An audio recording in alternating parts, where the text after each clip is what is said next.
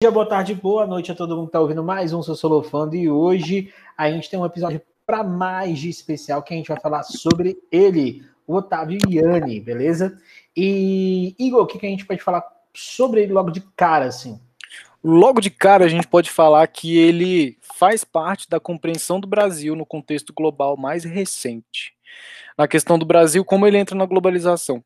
Em uns episódios anteriores aí a gente falou sobre o Celso Furtado. O Celso Furtado falava também um pouco desse processo mais mais mais antigo, vamos dizer assim, mais anterior, do processo inicial do Brasil entrando na globalização.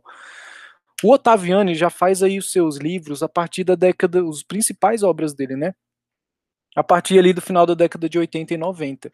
Então o Brasil já está num contexto mais tecnológico, já está num contexto mais vinculado a economias globais, prestes a entrar mesmo assim, quase que dia inteiro no circuito global do mercado. E um dos principais livros deles dele envolve a questão da globalização com muita força, assim, que são as teorias da globalização, feito aí lançado em 95, e a era do globalismo de 97, onde ele fala bastante sobre o contexto brasileiro dentro desse mundo global. Então, é preciso entender, primeiro, aqui que a gente está falando não mais de uma questão identitária, não está falando mais de uma questão tão racial quanto os principais sociólogos aí do início da sociologia falavam, e fala sobre o contexto do Brasil nas telecomunicações e no contexto do neoliberalismo e a inserção desse, do Brasil nesse processo aí das relações internacionais. Sim. Muitas coisas são vinculadas aí com Celso Furtado na questão do, da dependência que surge aí desse processo de desenvolvimento do capitalismo e que lugar o Brasil ocupou. Então, Gabriel, dá para a gente falar desse ponto aí, que ele é o sociólogo do Brasil na globalização, o Ottaviani. Dá demais, inclusive eu gostei de você ter lembrado um pouquinho sobre o Florestan, porque os dois tiveram, né, e tem até hoje um, uma grande importância para a gente, não apenas ah, no campo das ciências sociais, né, obviamente, mas eles também fizeram os fundamentos né, no desenvolvimento do campo científico e educacional. Então, eles foram fundamentais nessa construção de uma universidade pública no país, com compromisso, com os desdobramentos pela América Latina e tudo mais. Então, isso é muito importante para a gente entender nesse momento. Obviamente, a globalização, a gente precisa estar nessa linha de montagem desse tipo de análise, porque é ela que vai ser o nosso suporte hoje a globalização enquanto movimento cultural. Principalmente porque toda vez que a gente fala sobre globalização, é uma parada que parece que todo mundo sabe, mas quando a gente começa a destrinchar, a galera vai descobrindo coisas novas sobre ela. Em sentido geral, a globalização ela foi um fenômeno que envolve pessoas, tecnologia, economia, política, ou seja, múltiplas relações fatoriais que auxiliam a gente a entender a estrutura de um mundo atual que cada vez mais ele pode ter diversas e novas transformações a partir desses aparatos. A globalização ela tende a deixar o espaço homogêneo. E o que, que significa isso para a gente, tá, galerinha? Significa falar que é muito provável que os nossos valores, os nossos desejos, as nossas representações simbólicas, elas fiquem cada vez mais parecidas. Então, a, o seu desejo de alimentação, talvez ele seja marcado por esses elementos globais. Ah, quando a gente fala sobre empresas multinacionais que elas começam a sair da sua convenção regional e começam a se expandir para um cenário global, a gente começa a ter esse tipo de desejo sendo montado. Então a gente pode falar sobre alguns fenômenos do século XX, como a própria indústria cultural junto com os cinemas, a gente pode falar sobre o efeito McDonald's, a gente pode falar atualmente no século XXI sobre o K-pop, beleza? Nessas ideias da homogeneização do espaço, desejos, é, vestuário, essas coisas todas assim, e assim vai. Só que, olha eu assim, e, e assim vai, ó.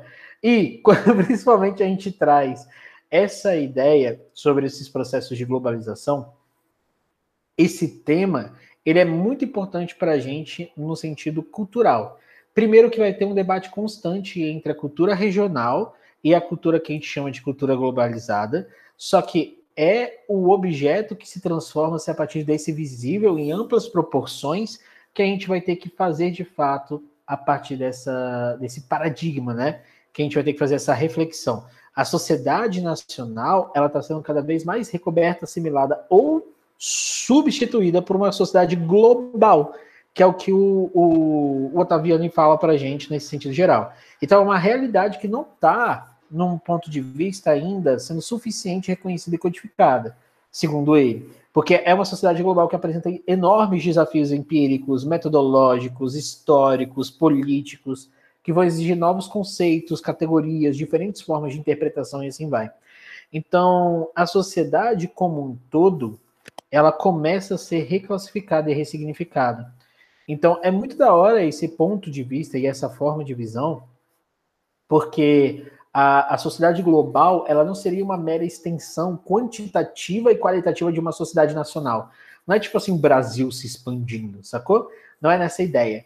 Mesmo que ela continue a ser básica, indispensável, evidente, assim vai, ela vai ter um âmbito internacional e é inegável que ela vai se constituir como uma realidade original, desconhecida, carente de interpretações, porque ela já tem apresentado para a gente configurações padronizadas nas formas de desejo.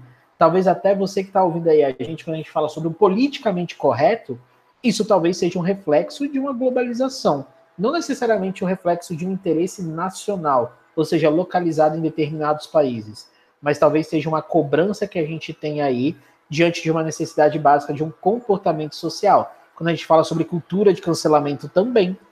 Não é uma prática dos estados punirem a partir de uma cultura de cancelamento, mas é uma prática de um interesse cultural que pode ser manifestado por meio das mídias sociais e internet atualmente. Não é, Igor? É isso mesmo. O, o, a grande contribuição que o Otaviani traz é para essa questão justamente que você falou aí. A globalização não é uma extensão ou uma multiplicação dos espaços nacionais, como se a globalização fosse uma grande arena de vários países ali compartilhando culturas e tudo mais. Isso passa pela ideia dessa visão de globalização justamente como globalismo, que é o que o Otaviani traz aí para distinguir essas duas coisas. A globalização é esse fenômeno maior que a gente entende aí que envolve tanto aspectos geográficos, industriais, aspectos sociais, culturais e tudo mais, e principalmente em relação às telecomunicações e as novas mídias. O globalismo, ele vem com essa ideia de que a globalização é esse espaço que só traz homogeneidade, só traz uma configuração única para todos os povos, que em última instância, uma coisa até um tanto quanto irreal, de que se a globalização for, for levada até sua última instância, todas as culturas nacionais vão se tornar as mesmas, todo mundo vai falar as mesmas línguas, compartilhar os mesmos conteúdos, o que é um pouco fora da realidade. Apesar disso, o Ottaviani diz: não é suficiente entender a globalização através da ideia do Estado-nação. Então, é essa ideia que a gente tem que ter para começar a compreender o contexto global, certo? Então, o Ottaviani ele traz aí a globalização e o capitalismo transnacional, que é esse capitalismo internacional que a gente tem hoje, que transnacionaliza economias, onde uma crise que acontece em um lugar puxa as economias de outros, então abala o contexto global inteiro. Esse processo aí de mundialização do capital, mundialização da economia, esvazia o conceito de Estado nacional, aonde os países, inclusive do ponto de vista do Brasil, que é de onde ele escreve, não é mais um critério de análise, o Estado Nacional, para compreender os processos mais globais. Então ele diz: não dá para entender a economia brasileira, não dá para entender os processos internos do Brasil somente considerando as decisões que o Brasil tomou ao longo desse processo ou como que o Brasil se localiza dentro do contexto da globalização. É como se tudo fosse junto. Ele critica essa ideia de que a gente tem que interpretar a globalização através do, dos processos de, de multiplicação das nacionalidades ou dos nacionalismos. Ele defende, inclusive, essa ideia de desterritorialização, para a gente não interpretar as economias a partir do ponto de vista dos seus territórios, ou do perfil da sua população, do perfil da mão de obra daquele local e tal. E sim que a gente tem que entender o mundo global como um todo, Inclusive, cabe lembrar aqui o Milton Santos, que também fez parte aí desse movimento de compreensão do Brasil na globalização, aonde existe uma proposta de uma nova globalização, que seja menos é, perversa do ponto de vista da dominação tanto internacional quanto global. E aí acontece essa essa problemática aí de relações de classe, de relações da divisão internacional do trabalho, que no contexto global é como se se transferisse a relação de dominação de classes sociais dentro de um país para um contexto global, onde outros países de, de, conseguem dominar outros países como se fosse uma dominação de classe. E ele traz essa ideia dialética também, muito inspirada em Marx, para essa questão da, da luta de classes, onde deve haver uma, uma alteração, uma nova mudança no contexto de organização das classes, que, que do jeito que na época de onde ele escreveu, e até hoje a gente pode dizer, que ela é muito complexa. Não é uma relação de classes apenas dupla, onde existem donos e não donos. É uma relação muito mais complexa, onde existem vários países envolvidos, vários blocos econômicos envolvidos, e, e passando aí também pelo, por uma luta por maior reconhecimento das desigualdades e das discriminações. E aí passa bem por esse processo do Brasil tomar consciência do seu lugar na configuração mundial e conseguir, se tornando consciente disso, ocupar outros lugares, tomar outras posturas diante do desenvolvimento global, que afeta, nesse ponto, o desenvolvimento da economia interna.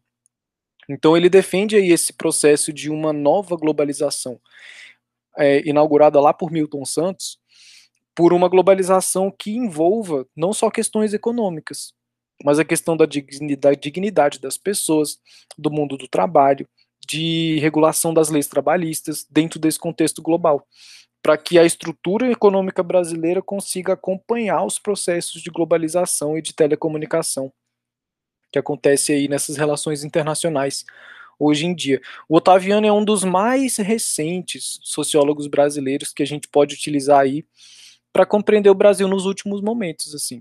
E para a galera que vai fazer o Enem, e o Paz também, ele já foi citado em algumas questões, então vale a pena muito dar uma olhada aí nos pensamentos dele e, e escutar o que a gente está falando aqui para vocês, não é não, Gabriel? Nossa, perfeito demais. Eu estava aqui até pensando, porque a, a construção que ele faz dentro das nossas ideias de globalização e tudo mais, elas trazem uma, uma globalização que pode ser definida como uma intensificação das relações sociais numa escala mundial, então vão ligar as localidades distantes de tal maneira que esse, as coisas que vão acontecer, os fenômenos locais, eles vão ser modelados por eventos que vão ocorrer, a, sei lá, muito distante daquele local. Então, esse é um processo dialético. Você falou do Marx, assim, eu só lembrei desse momento assim de, de dialética que vai construindo, porque a importância da, da metodologia marxista nesse momento de análise é enxergar que o processo dialético pelo qual vai passar essa noção de disputa das relações de poder, muitas das vezes estão colocadas diante de outros cenários, como a indústria cultural, como as intencionalidades de elites. Então, de fato, a proposta de uma outra globalização, um, um outro viés de análise, sem ser da divisão entre mundos e tudo mais, se torna necessário, porque os acontecimentos locais, a transformação local, é uma parte da globalização. Ela é uma forma de extensão lateral das conexões, né? Então, através do tempo e do espaço. Então, a noção de trabalho muda, a noção de tempo muda, a noção de sociedade muda, e os outros fatores que são complexos ali acabam se tornando parte da nossa estrutura. E, e é bem interessante porque me lembra o conceito de obsolescência. Por conta das, dessas noções serem transformadas todas as horas, a, o, a nossa forma de vinculação com o Estado em si, ela entra em declínio com uma realidade. Porque não é que vai deixar de existir, mas que realmente está em declínio a nossa própria ideia de Estado. E quando a gente para para pensar no século XXI, muitas das vezes a galera discute a melhor forma de governo ou a melhor forma até de Estado. E passam por questionamentos da estrutura de organização do próprio capital. A exemplo disso, a gente pode falar até mesmo sobre as, moedas, as criptomoedas, né? Bitcoins e assim vai das outras formas de criptomoedas que já surgiram por aí no universo, porque elas foram uma das maneiras de questionar a estrutura financeira por meio das instituições que eram vinculadas aos interesses estatais, no sentido geral, regulamentados e tudo mais, para que elas tivessem uma nova forma de atribuição. E isso, como a gente cria uma noção de criptomoeda, só se faz sentido quando a gente entende essa globalização. Olha só como é isso da hora. Enquanto processo de declínio mesmo dessa realidade de Estado. E, pô, a gente tem um Estado há quanto tempo? Desde uma era moderna, talvez, a gente pode falar que um Estado nacional, a formação do Estado nacional, ela está acontecendo. E hoje a gente começa a questionar algumas dessas instituições do Estado questionar de uma forma que a gente consiga ter uma mudança visível, né? Então as forças sociais, econômicas, políticas, culturais, geopolíticas, religiosas, elas começam a operar numa escala muito maior, nessa escala mundial, e elas desafiam a noção do Estado-nação, até mesmo a ideia de soberania, porque a, o, o, o lugar da hegemonia que ela vai ter, ela começa também a ter uma transformação, uma ressignificação. Os espaços do projeto nacional, seja qual for tá, a sua forma de entendimento econômico e político, eles podem se reduzir, eles podem se anular, ou somente pode ser ressignificado sobre outras condições. E é muito da hora porque a gente percebe isso na dinâmica Oriente-Ocidente, nas discussões, às vezes, sobre intervenção de países em outros países. A globalização ela vai criando injunções, ela estabelece parâmetros, ela anula, ela abre horizontes ao mesmo tempo.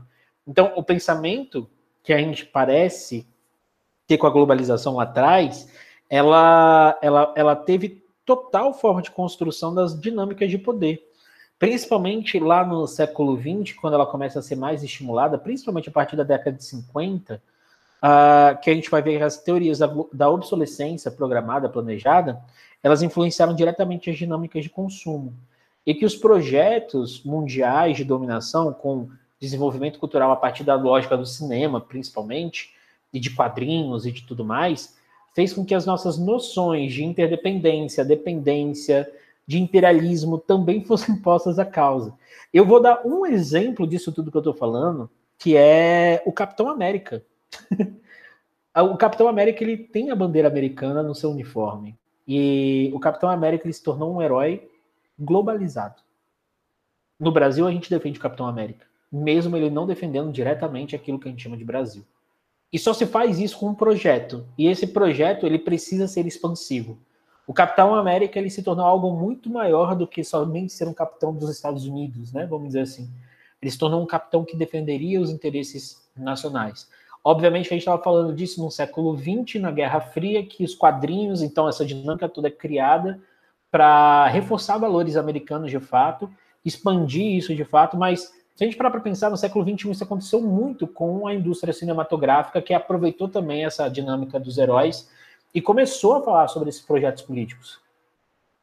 estar do lado de pessoas que claramente vestem ah, uma, uma, um uniforme com uma bandeira de um Estado-nação, e a gente não está naquele Estado-nação, já é um dos processos de questionamento sobre anulação, ressignificação, transformação e até mesmo noção política que a gente tem.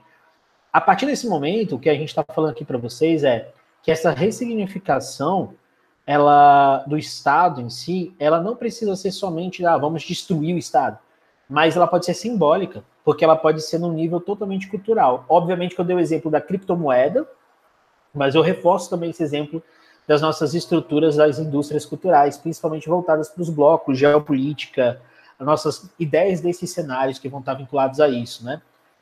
A própria ideia da ONU, né? A própria ideia do FMI, a do Bird, né? Do GATT e tudo mais, eles vão exercer as suas atividades priorizando interesses de nações com maior poder econômico, político, militar e cultural. Beleza? O Fundo Monetário Internacional, ele não foi criado para defender a todos, ele foi criado para defender uma ordem econômica específica. Então, o século XX principalmente pós Segunda Guerra Mundial, teve uma ressignificação muito importante. E essa continua a ser uma dimensão importante do cenário mundial. Porque, simultaneamente, a gente vai ter a, o, declínio e vão reformular as condições de soberania e hegemonia, porque agora a gente vai ter um poder que lá na, no, no, no, século XX a gente chamou de bipolar, né, que era entre Estados Unidos e União Soviética. No século XXI a gente já teve uma ressignificação disso, mas mesmo porque já tem centros de poder em escala global a gente já reconhece alguns países como esses centros de poder. E a gente ainda tem países hegemônicos até hoje. A gente tem países que a gente reconhece como mais poderosos e que eles ditam essas regras, mesmo que não seja uma imposição, são regras que são ditadas por esses países. E agora eu acho que eu viajei demais ou não? Você acha que, que é isso mesmo? Não, você não viajou demais, não. Você não viajou demais, não. Porque esse processo da indústria cultural, aí você pega aí também a criptomoeda, que é um fenômeno mais recente, mostra essa globalização acontecendo de maneira até mais, mais evidente do, como nunca antes. E, e é interessante você lembrar aí do Capitão América, do, do pós-guerra e tal, dessa competição por uma certa união de ideias, uma união cultural em torno de um modelo específico de desenvolvimento ou um modelo específico de, de nação mesmo. O nacionalismo sendo vendido em escala global. Aí a gente percebe aí algumas contradições, ou alguns fenômenos que, que são até um paradoxo, assim. Porque se a gente tem, por exemplo, você citou aí o FMI, o Banco Mundial, o BIRD, todos esses fundos internacionais, que te, teoricamente ali eles estão para servir a um contexto global, eles servem a determinadas, a determinadas economias, a determinados grupos, que inclusive foi criticado por alguns desses sociólogos brasileiros pelo sentido de, de proporcionar um protecionismo econômico para alguns países centrais e a exigência de algumas aberturas econômicas para os países mais periféricos, que coloca eles em desvantagem. E agora, uma das coisas que o, o, o fala é que esse processo de desenvolvimento capitalista passa por uma união, uma ideia de união simbólica de todas as classes, como se tivesse uma união global em torno de uma ideia de nação. É como se existisse um modelo de nacionalismo a ser seguido pelo por todo o globo. E que é um modelo hegemônico do mercado internacional financeiro, o que coloca aí algumas sombras sobre os países periféricos.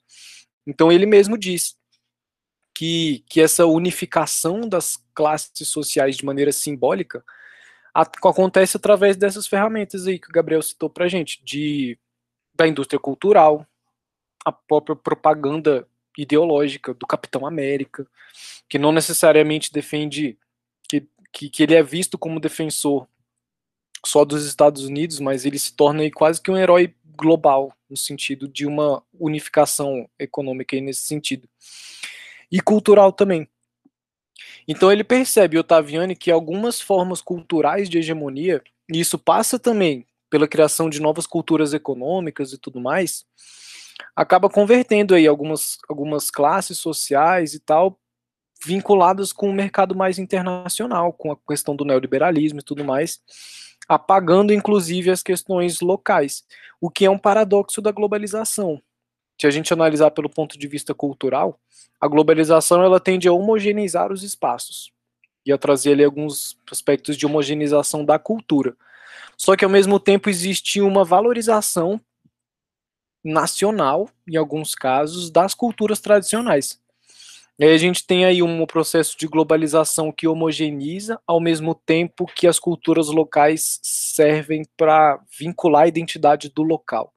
Aí a gente tem esse processo de força aí, que o Ottaviani fala muito bem sobre isso dentro do contexto brasileiro, onde ele percebe aí algumas mudanças culturais e econômicas, e de consumo, de consciência, inclusive, em relação a essa cultura global, que entra com um modelo específico de desenvolvimento, de cultura e tudo mais.